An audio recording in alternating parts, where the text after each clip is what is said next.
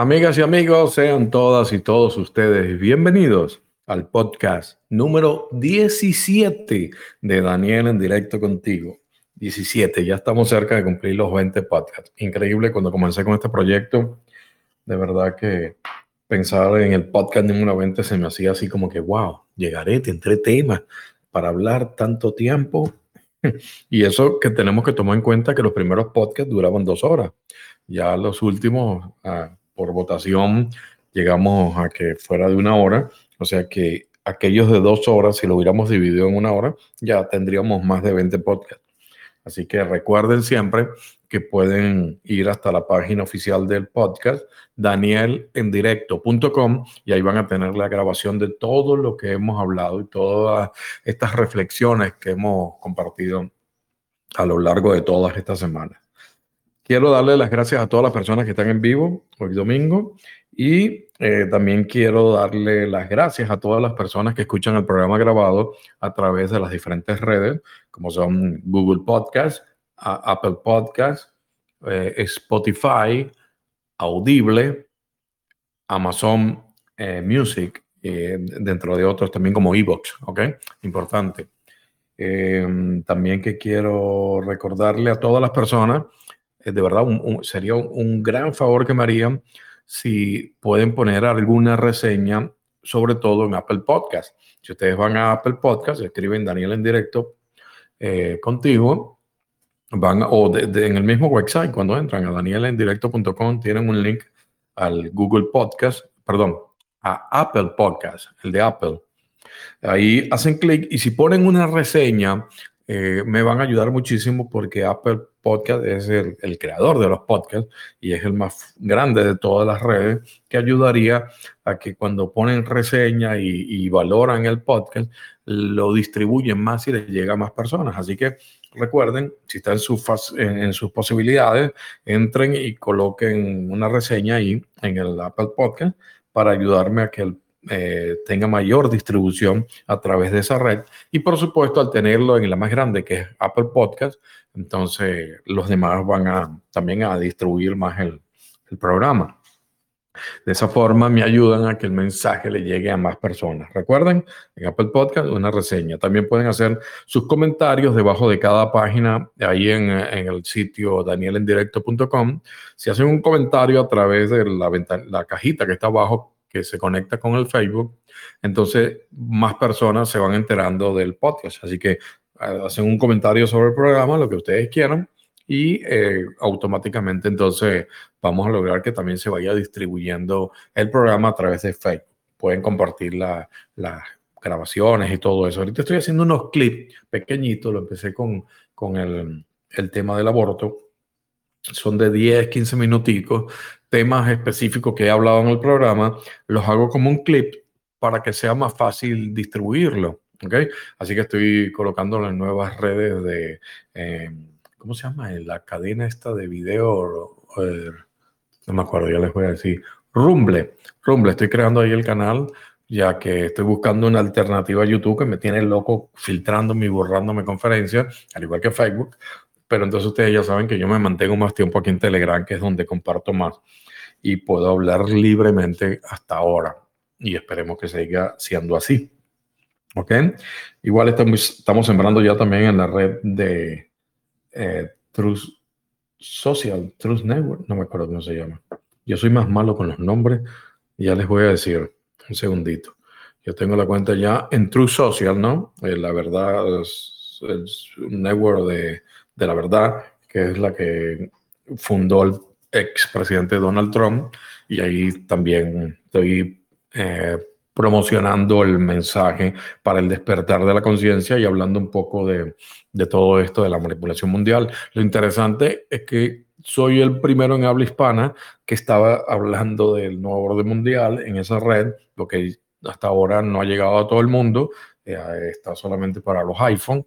Entonces, eh, eh, es mucho el, público americano, ¿no? Entonces, bueno, increíble, estamos ahí de primero por, eh, hablando de todo esto, haciendo historia y bueno, tengo como 15 seguidores, imagínense, estoy creciendo. Lo importante es que si esos 15 les llega el mensaje, aunque sea uno, mira, ya, ya estamos logrando la misión. Esa, esa es la idea. ¿Ok? Bien, este, como muchos de ustedes saben, bueno, estuve de viaje a Miami eh, la semana pasada, llegué hace unos días, el viernes llegué, estuve allá haciendo una diligencia en el consulado español y entonces eh, les tengo un cuento de algo que me pareció, que, que me sucedió que bastante, bastante curioso. Fíjense bien, y, y es parte de una reflexión que los invito a hacer.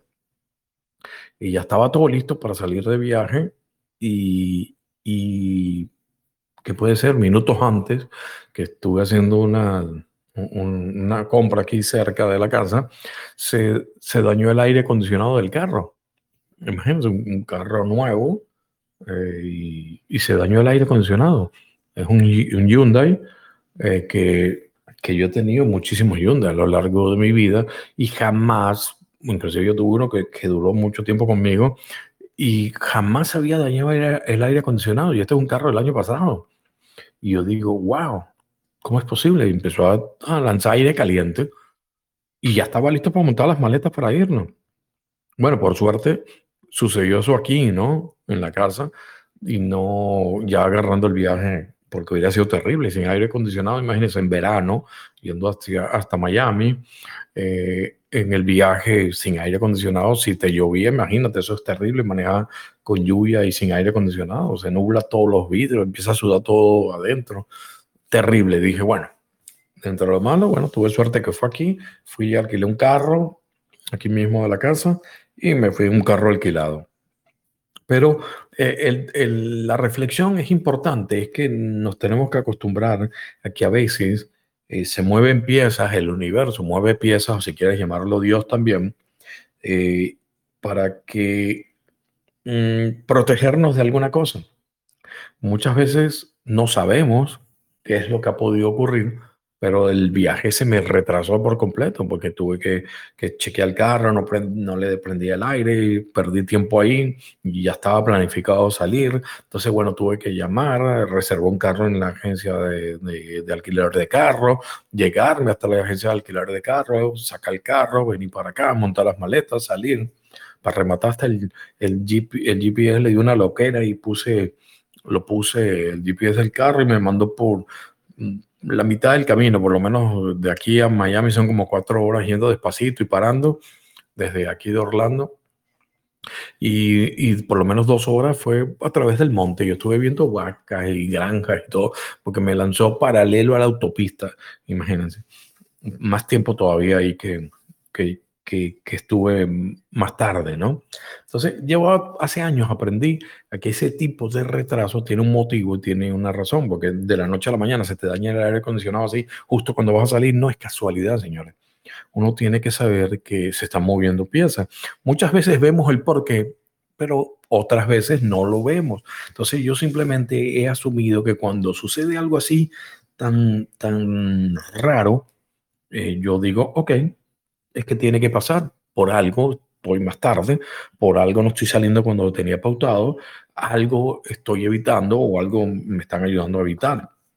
Esa, esa mentalidad yo la eh, tengo desde hace años. Recuerdo una vez eh, yendo al terreno eh, que yo tenía, la famosa granja ecológica, aquella que armé para el 2012. Eh, bueno, había que comprar comida antes de llegar porque después ahí no llegaba nada de comida ni tenías nada cerca para comprar porque estábamos metidos por el monte, en el terreno. Entonces, en el camino paramos en Burger King, estaban las la, la hamburguesas estas de, de veganas, que no eran de carne. Y bueno, paramos y estamos ya listos para, para hicimos la orden a través del, del carro y ya lo íbamos a recoger, cuando viene una persona caminando y nos dice, señores, tenemos un problema, se nos dañaron los, los microondas, los hornos, y no sabemos qué pasó, y ya están arreglándolo, va a tardar más la comida. Yo, wow, en todos los años de mi vida comprando comida rápida nunca había visto que se dañara lo, lo, el horno, se le, se le fue y no le prendía. Yo dije, bueno, estaba apurado, quería llegar al terreno, teníamos un, un plan estipulado para lo que íbamos a trabajar. Y dije yo, bueno, ni modo, Le digo yo a la familia, estamos retrasados, vamos a asumirlo ya por algo nos estamos retrasando. Y ahí estuve yo, bueno, y que comida rápida, fueron como 25 minutos solamente para esperar, 25, 30 minutos para esperar que, que nos dieran la comida para llevárnoslas y comerla después allá en el terreno cuando estuviéramos trabajando. ¿Qué sucede entre tanto? Bueno, días antes, aquí viene el antecedente de esa situación, días antes se me dañó la cortagrama. Eh, aquí todas las casas, en, sobre todo en la Florida y en Estados Unidos, la mayoría tienen un, un jardín enfrente y un jardín atrás. Entonces uno tiene que estarla manteniendo y cortando la grama. Eh, el, el cortagrama se dañó y era que, que, se había dañado las aspas con las que corta la grama, la que da vuelta en el motor abajo. Yo, yo la volteo, yo algo sé de mecánica, o creo que sé, y volteo y veo que las aspas, mira, están bastante dañadas, están, están molidas las aspas. Bueno, voy a comprar las aspas nuevas y ya está. Voy a la ferretería y compro las aspas, 13 dólares, 15 dólares, no me recuerdo, era muy poco. Y cuando regreso, bueno, resulta que la pieza para desatornillar esa aspa era una pieza especial. Yo pensé que dentro de todas las herramientas que yo tenía en la casa, un alicate o algo me iba a permitir, pero no, era una pieza especial. Llamó a la ferretería y me dicen, no, eso no lo tenemos nosotros.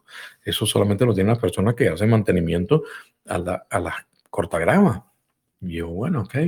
Empiezo a llamar entonces a, sitios a través de, de los directorios de, de, reparación de esas máquinas. Unas decían, no, no la repare, no, eso le va a costar más caro, no, mejor la compra una nueva que le sale más barato, porque eso es muy americano, compra lo nuevo que sale mejor que comprar repuesto. Entonces, yo no, pero no, yo la quiero arreglar. Bueno, total que alguien me dice, sí, se lo arreglo, dos personas y me dieron como 150 dólares para arreglarla. Esa es una locura. O sea, te, lleva, te, te obligaban de cierta forma a comprar la máquina nueva que salía por un poquito más y tenías una máquina nueva. Yo le voy a pagar 150 dólares para que me, me desatornille un aspa y me la vuelvan a atornillar y de paso yo, yo la compré de repuesto. Me parecía absurdo. Yo dije, bueno, que no tengo tiempo, ya la próxima semana veré cómo soluciono esto y buscar quien, quien me haga este trabajo que salga más económico que 150 dólares. Una locura. Bueno, resulta Regresamos entonces otra vez ahí en mi carro esperando las hamburguesas de, Burger King. ¿Ok? Viene la comida, me la entregan y salimos 25, 30 minutos más tarde. Y yo digo, bueno, saliendo de ahí de, del, del, negocio, de la tienda, digo en el carro, ok, a partir de este momento estamos eh, recorriendo fuera del tiempo, de la línea de tiempo donde tendríamos que haber estado. Entonces, vamos a abrir los ojos bien porque algún mensaje nos tiene el universo de aquí hasta que lleguemos al terreno y nos justifica el por qué nos retrasamos todo este tiempo. Ay, mi papá, dice mi hijo, siempre con sus cosas. bueno, arrancamos. Saliendo, salgo y al mismo me, me para el semáforo. Se pone en rojo. Me detengo. Y llega una camioneta y se me para al lado que la detiene también el semáforo. Y cuando volteo de un lado, veo en, la, en toda la parte, era una camioneta van, en toda la, la parte de, de, la van decía, reparamos cortagramas a domicilio. Yo no puede ser, dame acá. Daniel, tómale una foto a ese y lo llamamos el lunes. Ahí está, por eso es que yo, yo estoy seguro que por eso fue que nos tuvimos el retraso. Señores, fuimos al terreno, trabajamos, regresamos. El día, eso fue un fin de, un, era un fin de semana. El día lunes llamamos y resulta que el señor dice, sí, sí, no hay problema, yo voy a su casa y se lo cambio. ¿Y cuánto nos cuesta? No, 20 dólares, cuanto mucho y ya está. Bueno, así puse la, el aspa nueva al cortagrama, me ahorré un dineral que costaba 150 dólares y el señor me lo hizo por, por nada, comparado con, con los demás. Esa, esa moraleja, esa historia, eh, les sirve para que ustedes entiendan que a veces nos ponemos, porque vivimos en un día a día apretado y constantemente pendiente, que, que, se te acaba el tiempo, ¿no? Que tengo que llegar a esta hora, estoy retrasado. Entonces, si yo me hubiera puesto en ese plan, ay, ¿por qué está retrasada la comida? Señora, apúrese, ¿por qué? Y, y empiezas a, a meterte en todo ese problema. Resulta que no nos abrimos a la posibilidad de que el universo nos esté dando una puerta para algo, nos está haciendo un favor. Entonces, siempre que se retrasen por algo así absurdo, cosas que ustedes digan, wow, esto no tiene sentido, uy, ¿por qué pasó? No me digas por qué me pasa a mí, sino para qué me está pasando, es la pregunta. Y entonces inmediatamente abrir los ojos, porque todo ese retraso que tú tienes es por algo. ¿ok? Todo el retraso que tú tienes es por algo.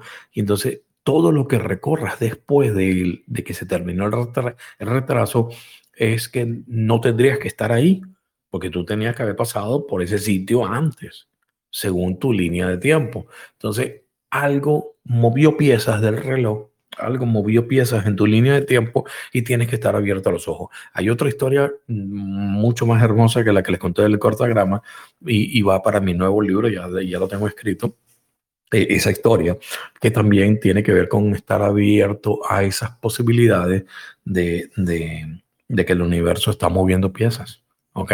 Entonces vean los retrasos como oportunidades para algo. ¿Ok? En el viaje a, Miami, bueno, yo estuve abierto. yo sí sentía que estaba dentro de, un plan, que estaba dentro de algo que estaba sucediendo, pero no vi el por qué. Posiblemente, eh, inclusive hasta el haberme ido por una carretera de, dentro del monte y viendo vacas y, y, granjas y cosas de esas, me estaba evitando algo que estuviera en la autopista. No lo sé, no lo vi, pero yo sí sé que por un motivo sucedió y simplemente me abría la posibilidad y, ya. Eh, doy gracias a que el aire se dañó antes de que saliera, porque si no la cosa se hubiera complicado. ¿okay? Así que eh, es un poco ese tipo de reflexión a la que yo le invito para que hagan para que se den cuenta que, que, a veces lo malo termina siendo algo bueno, pero tenemos que estar abiertos, ¿ok? A esas posibilidades. Bien, eh, después de esta historia de amor y dolor, vamos a ver si alguna de las personas que están al aire quiere intervenir, puede levantar la mano, ya saben cómo lo hacen, hacen clic, levantan la mano, yo les abro el micrófono y entonces pueden intervenir. Entre tanto, voy a buscar dónde es que tengo guardado las preguntas. Aquí, ok, ya las tengo aquí.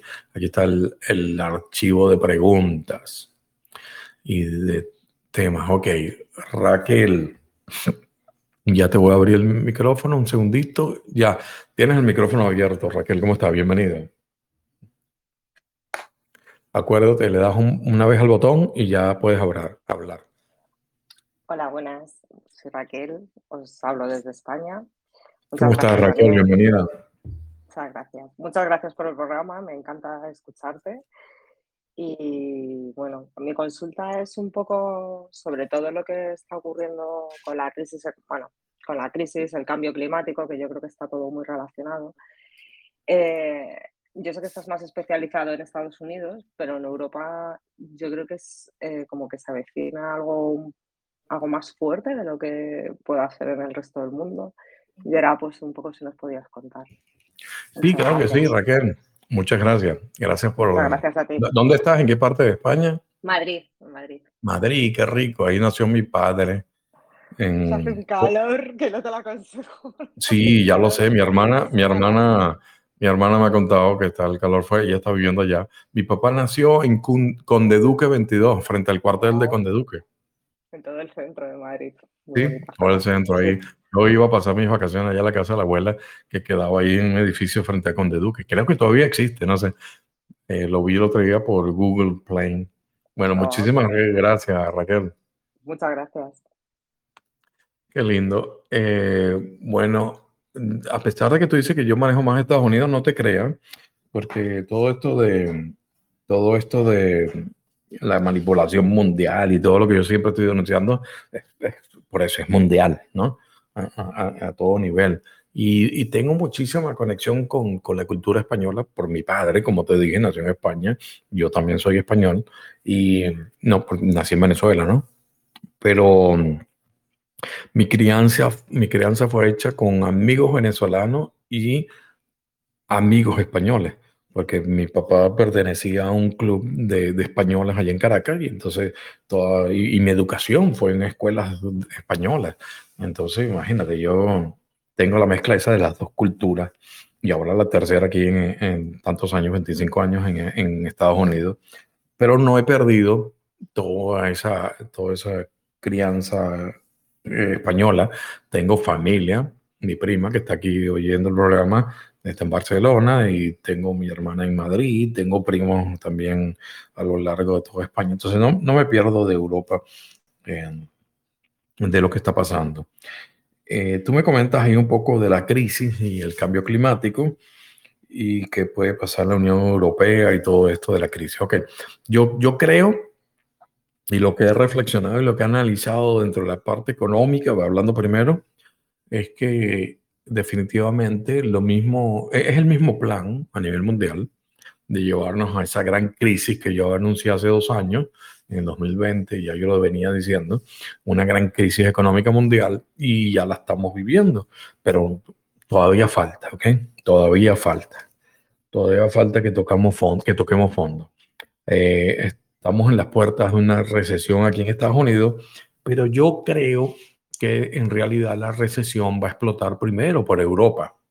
¿Por qué? Porque tiene muchísimos factores que, que le están eh, que están afectando más ¿no? que, que, a nosotros, por la parte energética, el gas, eh, con todo lo de la guerra con Ucrania, entonces, em, y, los alimentos, ¿no? Que, que, están, ya están allá en la zona donde hay más problemas y, y, y, más complicado que inclusive que Estados Unidos. Entonces yo creo que antes de que empiece la recesión aquí en Estados Unidos va a comenzar por Europa.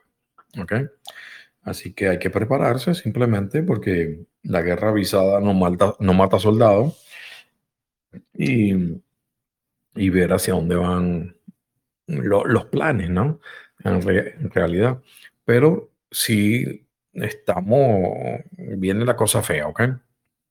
Porque las tasas de interés ya van a empezar a subirlas, ya están subiendo también el, en la eurozona y, y es más o menos el mismo plan, el mismo guion que tiene aquí Estados Unidos con la Fed. Así que, que yo creo definitivamente que la recesión va a ser primero en Europa que aquí, que en Estados Unidos, y eso no quiere decir que no venga después a Estados Unidos, pero sí creo que por allá es, el epicentro está por allá. ¿Okay? Eh, lo que estamos viendo es un plan que, que nos está llevando a, a, una crisis completa, donde va a hacer que se muevan las bases de la economía y, esa economía basada en la deuda, simplemente vamos a cambiar de paradigma hacia un nuevo tipo de economía y ellos pretenden, el plan es que depende, dependamos más del Estado. ¿okay? Entonces, hace que, que, todo colapse y hacer que la clase media baja desaparezca prácticamente y dependa del Estado, es parte de ese plan. Ahora, sobre el cambio climático, yo te diría, mira, Raquel, no te preocupes, ¿okay? ni te preocupes. Eh, yo lo he dicho muchas veces y la gente a veces no lo entiende, que el calentamiento global es un ciclo natural del planeta. Es un ciclo, es algo que, que, que no está provocado por nosotros. ¿Ok? Eh, es algo natural. O sea, ya, ya, los, ya los polos ya se derritieron en, antes en la historia de la humanidad, en la historia del planeta, mejor dicho. Entonces, no, que ahora que la, que, la contaminación, que, que, el calor, lo que estamos provocando y todo eso, nos dicen que es por lo que se está derritiendo los polos y en realidad es un ciclo. Eso es un ciclo natural. No lo podemos evitar como cualquier ciclo natural. Derriti, derritiéndose los polos y el calentamiento global. Ya, ya eso lo hemos vivido en la, en la antigüedad.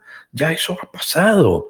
Pero por supuesto esta gente les gusta ponernos a nosotros como los culpables para hacernos sentir mal.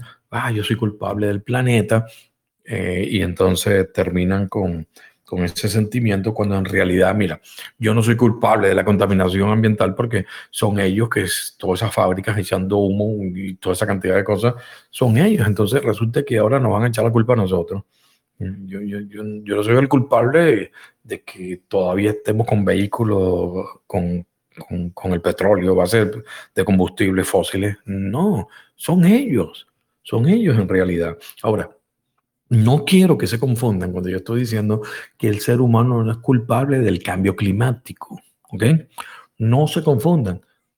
porque dicen, Daniel, pero es que la contaminación del planeta es culpa del ser humano. Sí, están cortando los árboles. Yo no he ido a cortar ningún árbol, ¿ok? O sea que yo no soy culpable.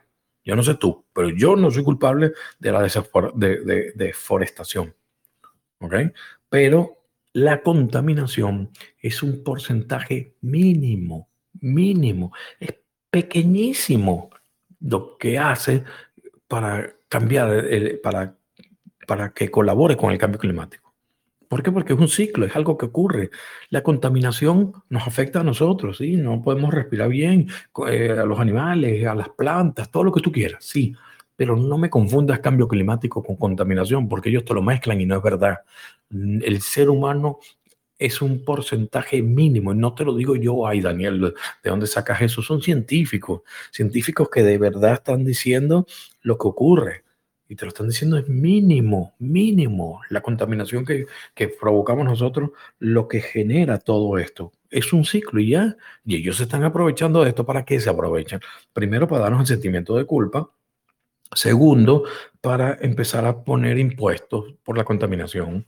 Mira, va a llegar un momento en que diga, ok, tú tienes este vehículo y esto está echando tanto gas al, al aire, entonces vas a tener que pagarme un impuesto por, por la contaminación que estás haciendo el CO2.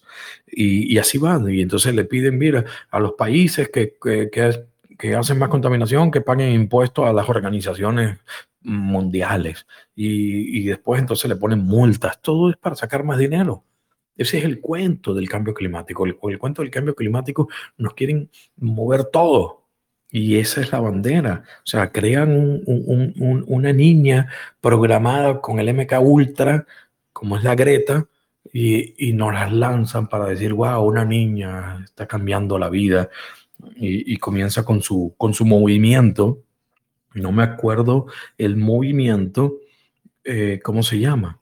Pero ya, ya, lo voy a buscar aquí en internet para, para que quede bien en, en, en la grabación del programa. Eh, yo me acuerdo eh, que ella era, eh, el movimiento era los viernes, ¿no? que los niños no iban a, a, la, a la escuela los viernes para protestar por el cambio climático, ¿no? Entonces eran las famosas huelgas escolares. Aquí está. El movimiento se llama Fridays for, for Future. O sea, viernes por el futuro. Fridays for Future. Viernes por el futuro. ¿Ok? Ese es el movimiento de Greta la que muchas de ustedes lo defienden. Ay, Greta, qué linda la niña que defiende el planeta. Es un, una niña programada por la élite para supuestamente hacernos creer el cuento del cambio climático. Fíjense bien, el movimiento se llama Friday for Future. Si ves las iniciales es FFF, Friday, que es viernes en inglés, for, eh, por el Future, futuro. Entonces tienes Friday for Futuro, FFF. ¿Ok? Ahora yo quiero que ustedes solamente piensen por un momento cuál es la letra en el alfabeto que le corresponde, qué número es la F. ¿Ok? A, B, C, D, E, F. Ay, el número 6. Friday for Futuro, FFF. 666. ¿Ok? Ahí les dejo, ahí se los dejo. A ellos les fascina la, la simbología. Ellos lo disfrutan la simbología. Ay, Daniel, ¿estás diciendo que Greta es el anticristo? No estoy diciendo eso. Solamente te estoy diciendo que te lo ponen así porque ellos saben que eso genera una energía, el significado de, ese número, y um, te lo ponen claro eh, quién está detrás de esos planes, ¿ok? Así que ese cuento del cambio climático que vayan con otro, porque es mentira. Eh, próximamente buscaré ahí los videos de los científicos de verdad, gente que ha renunciado a revistas científicas porque no lo han dejado decir la verdad y, lo estaban explicando simplemente que esto es algo que ocurre, ¿ok? Cada cierto tiempo en el planeta. Son ciclos naturales. El cuento ese de que van a subir las aguas y se va a inundar todo y la mitad aquí, por ejemplo, la mitad de la Florida va a quedar bajo el agua. Señores, hay que pensar un poco, ¿ok? Hay que analizarlo, eh, pero, pero no caer en todos esos juegos de hacernos creer que, que somos culpables de algo que no somos culpables. ¿okay? Así que el crisis del calentamiento es una farsa. Todo es una farsa que está creada para sacar más dinero y para imponernos nuevas reglas de juego y para limitar nuestras libertades. Eso es todo. ¿Ok, Raquel? Gracias por traer el tema. Eh, en algún programa hablaré ahí cómo prepararse para, para la crisis económica y las cosas que pueden hacer. Pero bueno, en principio, una, una buena es la de eh, invertir en la economía del futuro, que es las criptomonedas, ¿ok?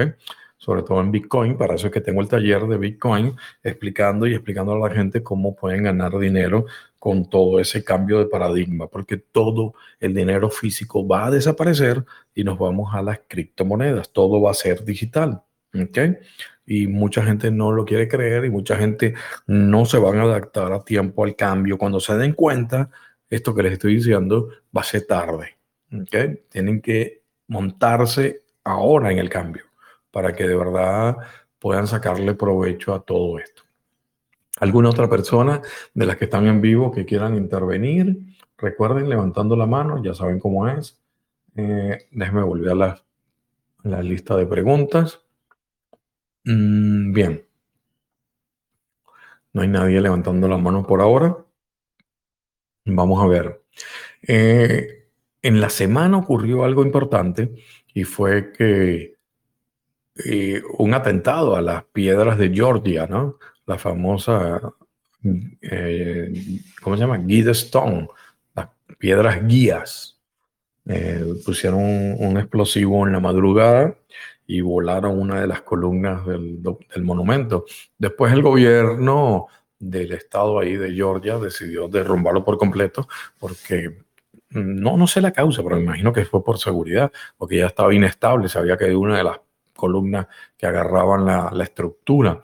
Esta, esta estructura, también conocida como la Stone, Stonehenge de América, ¿okay? por el famoso monumento allá en Inglaterra, Stonehenge, y Inglaterra creo que es que está, ¿no? Sí. Y y también conocida como las piedras del Apocalipsis o las el mandamiento Illuminati, todo ese tipo de nombres ya ha tenido ese monumento. Muy pocas personas saben de dónde salió y por qué apareció ahí, ¿no?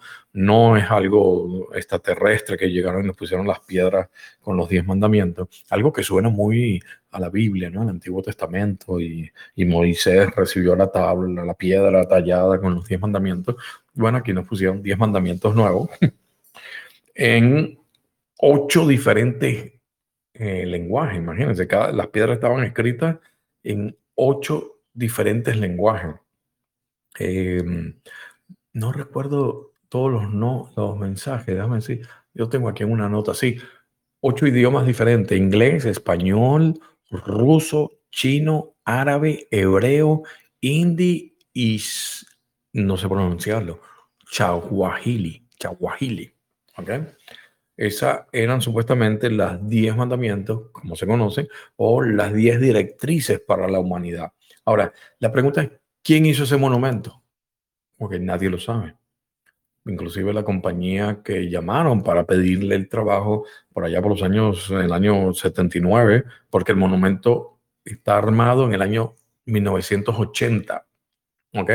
Entonces era un hombre que dio un seudónimo de un nombre ficticio, no dijo su nombre real, dijo que pertenecía a un pequeño grupo de americanos leales y, se, y le mandó los planos de lo que quería a esta compañía que trabajaba con los granitos, ahí con granito en, en Georgia. Bueno, e, era un monumento gigantesco. Le dijeron, bueno, este hombre está loco lo que nos está pidiendo. Total que dijo, denme el presupuesto y le dio el presupuesto. El dueño de la compañía comenta, eh, yo leí una vez una entrevista, que, que, bueno, le dieron un presupuesto altísimo.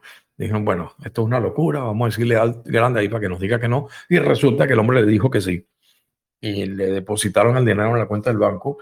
Fue en efectivo. Una persona fue al banco y, y puso y le pagó y le fue depositando y nunca quedó récord de quién era de verdad la persona que estaba detrás haciendo esos pagos. Inclusive después se compran un terreno donde está el, estaba el monumento y tampoco queda récord público de quién era, porque lo utilizaron a través de una compañía que escondían el nombre de los verdaderos dueños de ese terreno. Y así se armó aquel monumento. En 1980 lo montaron y armaron piedra con piedra. Hay fotos de la, cuando lo armaron. O sea, no se crean, algunas personas dicen, no, que eso lo pusieron los extraterrestres, o eso viene de, la época de, de los mayas, nada de eso. Nada de eso, eso fue en 1980. Inclusive tenía elementos bastante, em, ¿cómo le puedo decir? Esotéricos, por llamarlo de alguna forma, como que tenía unos agujeros donde cuando venía el sol en el equinoccio, eh, aparecía, pasaba el rayo de luz a través de, la columna del centro. Eh, elementos así que, que, vemos también en las pirámides, ¿no? En las pirámides mayas, en, las pirámides de Giza. Eh, utilizaron mucho de eso y una arquitectura especial. Muchas personas dicen, eh, lo, asocian con, con, el nuevo orden mundial, con los mandamientos del nuevo orden mundial, y lo asocian con eh, todo esto del, de, los Illuminati, ¿no? ¿Por qué? Por, bueno, por la sencilla razón de que el primero de los mandamientos dice lo siguiente, mantenga a la humanidad por debajo de 500 mil habitantes, o sea, medio millón de habitantes, en, en un constante equilibrio con la naturaleza. ¿Mm? Suena bonito, un constante equilibrio con la naturaleza, pero señores, medio millón de habitantes, ahorita qué sé yo, somos 8 mil millones de habitantes, 8 mil millones de habitantes. A 1980, cuando sale esta piedra, por supuesto no éramos tanto, yo no sé cuánto estaríamos, ¿qué? 5 mil, 6 mil millones, algo así, pero igual llega a 500 mil, eso era una matanza. ¿Cómo iban a lograr controlar eso que propone esa gente? Por eso entonces surge la, la hipótesis de que estas eran las piedras del Apocalipsis, es que era supuestamente los mandamientos de la humanidad que deberían seguir después de una gran catástrofe mundial. ¿Ok? Entonces, después de esta gran catástrofe, decía, mira, estos son los lineamientos. Por eso surge esa idea, porque imagínense, reducir a la población hacia es, hasta esos números era una locura. Sin embargo, sin embargo, em, todo esto nos lleva a pensar que estaba detrás lo que se conocía como el Club de Roma. ¿Ok? Ya les voy a hablar de eso y les voy a decir por qué la, la asociación. Pero aquí vamos, con, con ese primer mandamiento yo ya no sé, el otro día en las redes sociales una persona me dijo, Daniel, pero ¿por qué hablan mal de eso? Porque mm, tiene cosas muy bonitas que dice por la naturaleza, por el planeta. Sí, pero si tu primer, tu, tu primer mandamiento es que mantengas a la población en medio millón de habitantes, tú no puedes decirme que el resto va a ser bonito. Porque, ah, bueno, puedes obviar ese, pero ¿cómo voy a obviar ese si es el más importante? Después viene el segundo, unir a la humanidad con un nuevo lenguaje. Entonces, un único lenguaje universal. Eso te hace pensar en el nuevo orden mundial. El plan del nuevo orden mundial es hacer una única religión mundial, un único gobierno mundial, una única moneda mundial. Ese es el plan de la nueva orden mundial que estoy denunciando desde el año 2010-2011. Entonces, esto de un único lenguaje, te, ya, ya vas asociando más a esos planes, pero lo disfrazaban bien, ¿no? Dentro de las palabras. Ahora eh, te dice otro, otro de, la, de los mandamientos, controle la reproducción sabiamente para mejorar la actitud y la diversidad, o sea, la reproducción humana. Entonces, aquí ya te está hablando algo así como que controlar sabiamente eh, la diversidad y, la reproducción. O sea, te pueden estar hablando de aborto, te pueden estar hablando de, porque así tienes menos habitantes, ¿no? Te pueden estar hablando de eliminar a, los niños que, que, que, no sirvan o que vayan a tener problemas al nacer. Eso es un control de la natalidad. Eh, y, y están con palabras bonitas, pero termina siendo eso. el otro dice, gobierna la pasión la creencia, eh, gobierna la pasión, la creencia, las tradiciones y todas las cosas con una razón moderada. O sea, van a gobernar, van a controlar las creencias. Aquí hablamos entonces de, religiones. Eh, ¿Ok? Controlar las religiones. Puede, puede ser eso que está diciendo. ¿ok? Las tradiciones de los países y todo por una razón moderada. Entonces aquí entra la palabra razón. Y fíjense bien que en la parte de abajo de ese monumento, que ya lo destruyeron, decía que em, era un pequeño, eh, decían quiénes eran los patrocinantes de, de esas piedras, decía un pequeño grupo de estadounidenses que buscan la edad de la razón. O sea, un gobierno, un único gobierno mundial gobernado por la razón. ¿La razón de quién? La razón de ese grupo. O sea, lo que tiene razón para mí a lo mejor no tiene razón para ti.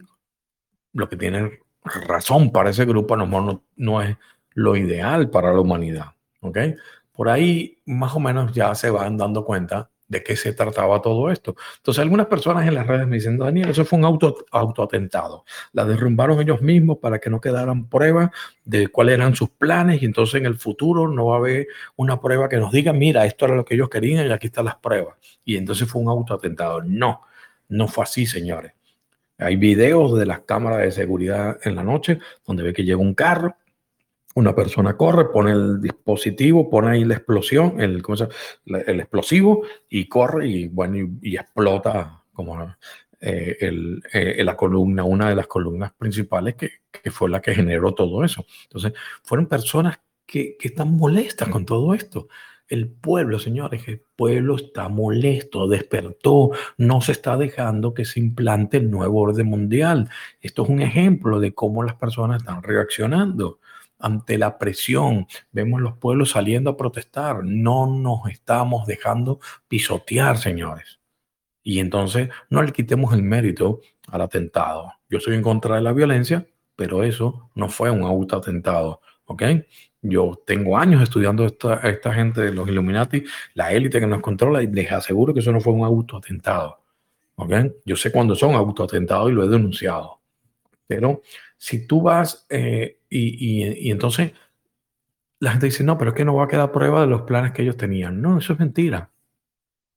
Porque hay muchísimas pruebas de testimonios que han dado personas que pertenecen precisamente a los que le dije hace rato, el Club de Roma. Fíjense, la, la población sostenible ideal es por tanto 500 millones, pero puede ser menos de mil millones. Esto lo dijo el Club de Roma en el año 76. Fíjense bien que este monumento lo montaron en 1980, lo ordenaron en 1979 y justo en el 76, como tres años antes de todo esto que estaban planeando para armar, armar este documento, un grupo llamado el Club de Roma dice que el, número ideal son 500 millones, 500 em, mil, perdón, 500 mil habitantes, ¿ok? Yo me pierdo siempre con los números, pero ustedes me entienden. Fíjense bien. Miren este, este, esta frase. La población mundial necesita reducirse en un 50%. ¿Quién lo dice? Henry Kissinger. Qué casualidad, miembro del Club de Roma. Otra frase. La crisis ecológica es definitiva. Es la crisis de la población. Reduce la población en un 90% y no quedará suficiente gente para causar un gran daño ecológico. Lo dijo Mikhail Gorbachev, expresidente de la Unión Soviética y miembro del Club de Roma. Otra frase. Una población total de 250 a 300 millones de personas debe ser disminuida a 95% con respecto a los niveles actuales. Eso sería lo ideal. Reducir la población. ¿Quién lo dijo? Ted Turner, el fundador de CNN y eh, un importante donante de la ONU y también miembro del Club de Roma. ¿Mm? Lo último que les dejo. Ah, no, aquí hay, aquí hay otra, miren, que las estuve buscando. Para estabilizar la población mundial debemos eliminar a 350 mil personas por día. Es horrible decirlo, pero es igual de malo no decirlo. Esto lo dijo una persona que yo admiré mucho y viví todos sus documentales, como era el francés Jacques Cousteau, eh, con su famoso submarino, el explorador francés, y también miembro del Club de Roma. Por último, si, si reencarnara, me gustaría volver a la Tierra como un virus asesino para reducir los niveles de población humana. Esto lo dijo nada más y nada menos que el príncipe Felipe, el que va a ser el nuevo rey de Inglaterra cuando ya reconozcan que murió la reina, y también miembro del Club de Roma. Señores, todo apunta a lo mismo y todo lo delata esa primera, primera eh, regla o primer mandamiento de reducir la población mundial. Así que eh, ahí están los planes. Esos son los planes del nuevo orden mundial, definitivamente. Y por muy bonito que sean los otros artículos, les aseguro que todo tiene la vuelta con palabras bonitas eh, para que, que, pase, ¿no? Porque no podían poner ahí, tenemos que matar toda la población mundial y reducirla, tenemos que controlar a la gente, una única religión y la controlamos, no podían ponerlo así. Entonces, por, supuesto, pensaron muy bien, muy bien las palabras de lo que iban diciendo. Total, que bueno, el, mundo no se está dejando pisotear, eh, se les está complicando de verdad implantar el nuevo orden mundial, la población mayoritaria ha despertado, ya nos estamos dando cuenta cuáles son los planes y bueno, estamos lo que se puede llamar como el Armagedón, ¿no? Esa guerra que hablaba la Biblia del bien y el mal en el fin de los tiempos. Em, vamos a ver si hay alguien de las personas, de todas las personas que están en vivo. Gracias a todos por asistir al programa de hoy. A ver si alguien quiere levantar la mano y tiene alguna pregunta para hablar en el programa, para intervenir. ¿Ok? Así que recuerden, le dan el botoncito de levantar la mano. Yo veo aquí la señal que me manda el sistema, les abro el micrófono y ahí pueden intervenir. Deme un, permisito, un, permiso, un break pequeñito para tomar un poquito de agua. Y por favor, vamos a ver quién quiere intervenir.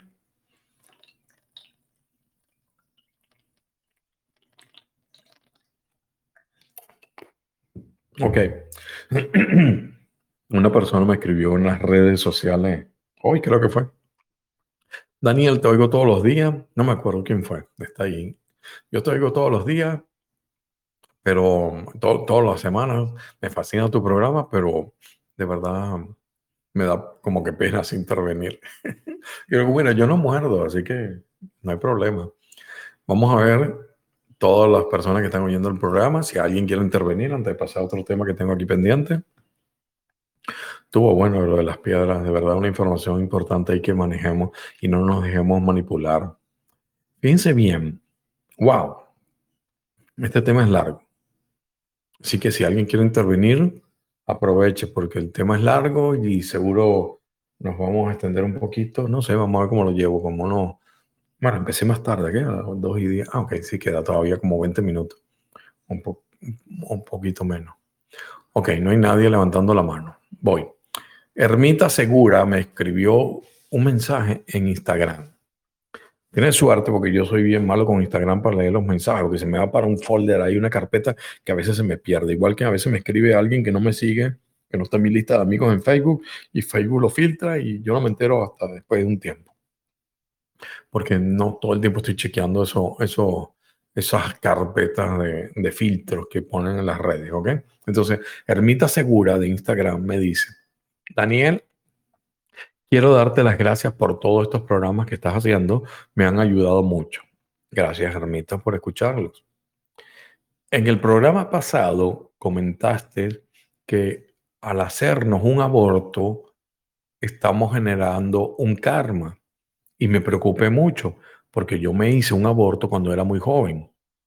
El motivo prefiero guardármelo. Pero me gustaría saber si por matar a un ser humano eso quiere decir que alguien me va a matar a mí. Gracias por tu tiempo, Daniel. Bien, Ermita, gracias por escuchar el programa. En, la idea no es que te preocupes, no, no quiero que entres en esa vibración. eh, te voy a explicar en palabras simples, sencillas, cómo funciona esto del karma, ¿ok? Porque a veces tenemos una mentalidad influenciada un poco por las religiones, ¿ok? Sobre todo la religión católica, ¿no? Que te habla eso de... Te, habla con, con, con cuentos, con frases y parábolas, pero básicamente los mismos. O sea, en la Biblia tú puedes conseguir el que siembra rayo cosecha tempestades. Y eso simplemente es la ley de causa y efecto. ¿Ok? En, otras palabras. Pero eh, eh, el karma, tú lo puedes ver, a lo mejor en el que asociamos aquí en Occidente, es aquello de la ley del talión, ojo por ojo y diente por diente. El que mata hierro a hierro, a hierro muere, cosas de esas, ¿no? Pero, pero no es así exactamente. O sea, el que el, el karma tenemos que verlo como una cuenta bancaria. Esa es la mejor analogía que, que yo he, he, logrado explicar el karma. Una cuenta bancaria, donde en la cuenta bancaria tú tienes números positivos y tienes números negativos. ¿okay? Entonces, cuando tu cuenta bancaria se está yendo a números rojos, tú le tienes que inyectar dinero para pasar entonces a números positivos. Así de simple. Así funciona la cuenta bancaria. La idea es no ir números rojos. El karma es lo mismo. Eh, tú haces algo que desequilibra, eh, que desequilibra la, energía del amor incondicional, haces un acto que desequilibra lo que es la energía del amor incondicional y, tú tienes que empezar a hacer entonces actos que compense eso que hiciste. Lo que haces en contra del amor incondicional, eh, de, de esa energía de amor, lo puedes ver como números rojos y lo que haces a favor lo puedes ver como números positivos. Simple.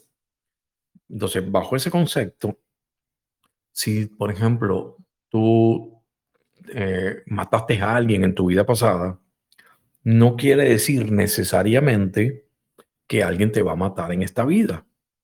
¿Ok? Porque ese sería un karma de compensación tal cual, uno por uno. No, porque a lo mejor en esta vida tú eres una, qué sé yo, tú eres la Madre Teresa de Calcuta, por decir algo, y ayudas a todos los pobres y le das de comer a los pobres y los bañas a la gente de la calle y estás pendiente de todas las personas. Entonces todo eso, esos actos que van de amor incondicional, va compensando lo que hiciste. Entonces, que puede ser que haces tantas cosas a favor que tu, tu cuenta bancaria se pone en números positivos y sube bastante. Por supuesto, tienes que compensar de alguna forma lo que, lo que se hizo, porque eso es la ley del karma, es algo justo y, es de compensación, más no es, un, no es una ley de castigo. ¿ok? No tenemos que ver con una ley de castigo. ¿Qué pasa? Que lo vas compensando y todas las cosas buenas que has hecho entonces hacen que a lo mejor no es que venga alguien y te mate para, para vengarse o para para compensar lo que tú hiciste en tu antigua vida, sino que simplemente a lo mejor tienes un accidente y se te parte un, pie, o qué sé yo, o, tienes un accidente y pierdes un dedo, ¿entiendes? Es así, porque ya tienes tantos números a favor en la cuenta bancaria del karma, por decirlo de alguna forma, que vas compensando. Entonces no es necesariamente una cosa, es la otra, ¿ok? No es así. No es que yo maté, me mato. ¿Por qué? Porque en el medio, si tú reflexionaste, te arrepentiste de lo que hiciste y comenzaste a hacer obras buenas de corazón, entonces vas compensando y, eso va ayudándote en esa cuenta bancaria. Entonces, em, inclusive funciona en esta vida, porque el karma está acelerado. Muchas veces no, no tenemos que esperar una próxima vida para ver lo, que las personas se les regresan lo que han hecho. Entonces, es importante que lo veamos de esa forma. Cometimos un error y es parte del libre albedrío, por llamarlo error, porque en nuestro proceso y estamos aprendiendo dentro de eso, pero eh, la idea es entonces empezar a compensarlo, ¿ok? Pero de corazón, no es que ahí voy a empezar a ayudar a todo el mundo que vea, porque así compenso lo que hice. Ahí está ese señor, ay, qué feo, pero bueno, lo tengo que ayudar. No, no, no, no. Esa es la idea. Tiene que ser de corazón, si no, no vale, ¿ok? Eso es importante aclararlo. Así que no te preocupes, Ermita. Forma parte de tu proceso. Em, Lo importante es que has reflexionado y, te diste cuenta.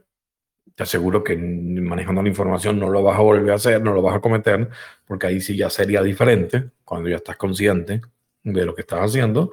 Y simplemente dedícate a compensarlo, ¿ok? Dedícate, qué sé yo. Mm, empiezas a ayudar a mujeres que quieren abortar y, y, le ayudas a buscar casas que quieran adoptar niños, cosas así, o, la, o, haces un grupo para orientarlas, para que no aborten, con eso estarías compensando. O sea, es, tan simple como que usar la imaginación y, nos dejamos llevar. A veces no, no, no es tan estricto las, las reglas universales. Al conocerlas, las leyes universales, al conocer las reglas de juego, la vida se nos hace más simple. Esa es la idea. Gracias por tu pregunta, Ermita. Bien, vamos a ver eh, si alguien tiene alguna pregunta de las personas que están en vivo, porque ya estamos llegando al final del programa. Así que bueno, tienen chance. Una pregunta más de las personas que están en vivo. Solo tengo oyentes hoy también. ¿Ok? No, no hay nadie levantando la mano. Aquí está una valiente. Un aplauso. Lourdes. Decidió levantarse la, levantar la mano. Ya te abrí el micrófono, Lourdes. ¿Cómo estás? Bienvenida. Dale al botón una sola vez. Ahí está, ya te oigo. ¿Me escuchas, Daniel?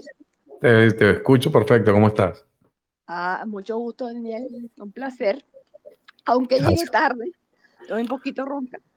No te preocupes. Eh, el, eh, después puedes escuchar la grabación en la semana cuando yo la publico. Ah, ok, no es que yo siempre lo, lo escucho diferido, siempre. Ahorita tuve chance de escucharte, aunque sea un ratico, ¿no? Qué bueno, y de, paso, y de paso intervenir, mejor. Sí, sí, sí. Mira, Cuéntame. este, yo te quería preguntar, ¿qué opinas tú sobre la técnica del Ho'oponopono? Okay. Que, si, si, si, has escuchado ¿no? sobre esa técnica. Sí, sí, claro que sí, la practiqué por mucho tiempo también. Ya te, ya te, ya te contesto. Muchas gracias, Lourdes. No, un placer y darte las gracias también. Yo fui la que te envié el mensaje sobre el suplemento que le estás dando a tu mamá. Ah, qué bueno, ¿lo conseguiste? ¿La compraste? Sí, sí, sí, lo conseguí en Amazon. Ahora tengo que ver cómo se lo envió mi mamá a Venezuela. Ay, dale, buenísimo. Bueno, hay bastante eh, courier de eso que te envían directo a Venezuela, puerta a puerta, que te funciona. Yo he mandado a la, a la, familia también cosas, pero ya vas a ver, es increíble. Mi mamá dio una vuelta increíble. Se acuerda de cosas que yo no me acuerdo. Ay, sí, muchísimas gracias, en verdad. Fuiste una luz. gracias, Un, besote, Lourdes. Cuídate y que se, te quite la tos, que se te quite la tos que tienes. Gracias. Hasta luego. Ah, qué bueno. qué lindo. Em, fíjate, Lourdes. Em, el Hoponopono. Yo, yo en todo, desde el primer programa he estado insistiendo en lo mismo. Tenemos, tenemos que dejar de buscar afuera lo que tenemos adentro, ¿ok? El poder está dentro de nosotros. Lo que pasa es que no nos los creemos. No nos creemos que somos seres creadores, somos seres poderoso. No se imaginan el poder que tenemos nosotros los seres humanos, que, eh, bueno, es tanto el poder que hasta la élite nos tiene que manipular mentalmente para poder hacer lo que ellos quieren. Porque la realidad desastrosa que estamos viviendo se la estamos creando nosotros. En algún en el próximo podcast lo podemos hablar. Alguien que se traiga el tema para recordármelo. ¿Ok? Pero básicamente es esto. Todas esas herramientas espirituales, por llamarlo de alguna forma, no, Daniel, es que los Ho'oponopono no es algo espiritual, ok. Yo dije, por decirlo de alguna forma, todas esas herramientas de nueva era espirituales, como quieras llamarla, nos llevan a darle el poder a otra cosa, nos lleva a buscarlo afuera, lo que tenemos adentro. Entonces, tenemos que tratar de evitar eh, eso y deja de perder el tiempo. Vamos para adentro, señores. Pero no, no, no sientan que yo soy superior a ustedes, ¿ok? Que esa nunca es mi idea. Llevo lo que pasa es que yo pasé ya por tantas cosas, ya yo viví toda esa etapa de búsqueda afuera y conozco muchas herramientas. El Hoponopono lo practiqué como ustedes también. Hasta que me di cuenta que, que eso no tenía sentido. Después de las la moda, ¿no? Y la fiebre. Y uno siempre está ahí pendiente, ay, que hay nuevo. Mira esa herramienta nueva. Vamos a hacerla. Señores, el simple hecho de las palabras, las palabras tienen fuerza, las palabras tienen un poder increíble. Te amo, lo siento, perdóname, todo ese tipo de cosas te llevan a un sentimiento de culpa. Y el sentimiento de culpa no es una energía positiva, es una energía de baja frecuencia. Yo sé, te van a saltar todos estos gurús de los Hoponopono, porque yo sé la respuesta, porque me, me la han dado cuando me he enfrentado en, en discusiones amistosas con ellos. No, no, Daniel, es que no es culpa, es responsabilidad. Wow. Entonces tú, el que no sepa defenderse a nivel del lenguaje, mm, se queda callado y dice, es verdad, tienes razón, y sigue con su, lo siento, te amo, perdóname. ¿Ok? Pero fíjate bien, yo, yo, yo te voy a hacer una analogía, Lourdes. Yo, tú llegas y me dices, Daniel, préstame tu carro, préstame tu vehículo, tu coche, ¿ok? Yo te digo, ok, perfecto. Lourdes, toma, aquí tienes la llave de mi carro. Ya, ya, ya, donde lo pare, ponle la alarma, la, la, la, alarma para que se cierre todo y, y, quede seguro el carro, ok, para evitar problemas. Y tú dices, ok, de acuerdo, Daniel, no te preocupes, yo lo voy a cuidar, yo le voy a poner la alarma donde lo estacione. Te llevas mi carro, mi coche, mi vehículo, como lo llaman en su país, y lo estacionas en una zona eh, que no es nada buena, por decirlo de alguna forma, y lo dejaste con las ventanas abiertas y la llave puesta. Imagínate, ni siquiera le pusiste la alarma. Dejaste una ventana abierta, la puerta abierta y la llave puesta. ¿Qué pasa? Que viene una persona, esta dueño de lo ajeno, va caminando y dice, wow, qué carro más bonito. Se monta, lo prendió y se lo llevó y se lo robó Ok, aquí viene el, asunto a dónde va el cuento. Lourdes, tú eres culpable de haberme robado el vehículo, de que me robaron el vehículo. No. No eres culpable porque el culpable es el ladrón, el que hace eh, el, hecho al momento, ¿ok? El, el, que, el, que, el que de verdad hizo el robo. Ese es el culpable. Pero tú eres responsable entonces de que me robaron el vehículo. Ahora dime, ahí te dicen, ellos te dicen, el Hoponopono no es culpabilidad, no te sientas culpable, sino responsable. Entonces tú fuiste responsable de que me robaron el carro, pero no es culpable, lo que se lo robó fue el otro ladrón, me puedes decir tú. Lourdes, no nos, no nos caigamos a cuento. Tú sabes que te vas a sentir culpable. ¿Por qué? Porque fue por un error tuyo, fue por haber dejado la, ventana abierta, fue por haber dejado la llave, por haberlo estacionado, tú te vas a sentir culpable. Aunque no haya sido la persona que me lo robó. Porque es así de simple. Estás en, una línea, en una frontera tan ambigua entre la responsabilidad y la culpa que, es absurdo. Entonces, no estamos en capacidad, muchas personas, de, de decir, no, Daniel, te, robaron el carro, pero yo, yo fui responsable, pero no culpable. No, ¿sabes que te vas a sentir culpable? Es lo mismo con el Hoponopono. Eh, nos, todas esas cosas que dicen que somos nosotros los responsables de lo que se va generando, eh, nos van a hacer sentir culpables. Entonces, ¿qué sucede? Que entramos en una frecuencia negativa, en una baja frecuencia por sentirnos culpables yo, yo soy culpable de los niños que se mueren de hambre, yo soy culpable de, de, de, las guerras. Entonces ahí entramos en algo que no nos ayuda. En cierta forma creamos esa realidad, pero vamos hablando a nivel de física cuántica. En algún próximo podcast podemos estudiarnos en ese tema, porque es largo. ¿Ok? Pero, pero no, es, no es una herramienta ideal para liberarnos. ¿Ok? Vamos hacia adentro, es la idea. Vamos hacia adentro. Yo la practiqué y si la estás practicando y te sientes bien, síguelo haciendo porque es parte de tu proceso. No me hagas caso a lo que yo dije. Estoy loco, sí, estoy loco. este no sabe lo que dice, yo he estudiado 500 cursos de Hoponopono y yo sé más que Daniel, perfecto, tienes toda la razón, vive tu experiencia. Yo te estoy hablando que cuando te canses de buscar afuera, te recuerdes lo que te he dicho, que tienes que ir a buscar adentro. No tenemos nada afuera. ¿Ok? Bien, amigas y amigos, llegamos al final del podcast de esta semana. La verdad ha sido bastante variado los temas que hemos tocado. Gracias a todas las personas que me mandan sus preguntas por las redes sociales. Les recuerdo que pueden escuchar todos los programas en el dominio danielendirecto.com. Cuando entren a danielendirecto.com tienen unos sitios ahí donde pueden poner su email y así vamos creando una lista de contactos que yo les voy a mandar después notificaciones de lo que vamos a estar haciendo y vamos a hacer algunos podcasts privados que no van a estar publicados en ningún sitio donde vamos a tocar otros temas eh, más profundos y que y que bueno, no pueden quedar al aire por lo que vamos a estar hablando. Así que bueno, los invito a irse suscribiendo a la lista de contactos del podcast. Muchísimas gracias a todos, les deseo un feliz comienzo de semana y les envío un súper abrazo energético. Gracias.